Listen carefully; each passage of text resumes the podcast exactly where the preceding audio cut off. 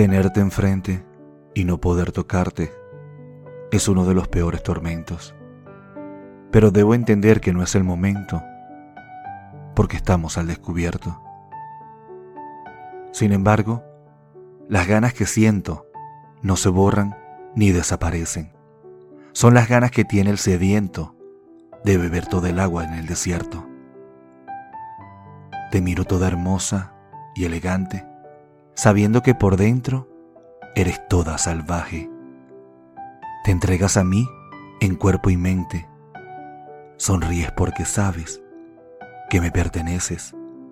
Ya quiero ser de toda mía, liberar mis ganas contenidas de amarte, de besar todo tu cuerpo y tocarte, de llenarte de besos y chuparte. Te veo con el pantalón corto blanco aquel mismo que tantas veces te he quitado.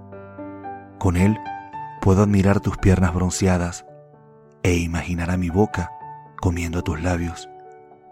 Bajar el pantalón y que tu silueta me sorprenda. Luego, bajar toda tu ropa predilecta y al tocarte con mis dedos, sentir como aprietas, porque no quieres que aún tu humedad yo sienta. Pero Aguantarme es un imposible. Es contener las ganas de un sueño increíble, en donde nuestros cuerpos quieren unirse, pero ya no aguanto las ganas por sentirte. Pero al tocar tu fuente, te siento empapada. Me susurras que te penetre inmediatamente. Yo, todo impaciente, me entrego tu ruego.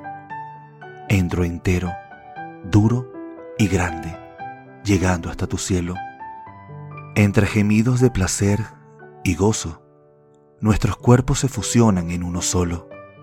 Nuestra piel, hirviendo por tanto deseo, quema la agonía que invade nuestros anhelos. Tu humedad me abraza todo y me excita tanto que en cuestión de segundos ambos acabamos. Fue el momento perfecto para los orgasmos que los dos alcanzamos al primer contacto. Impaciente de Jorge García.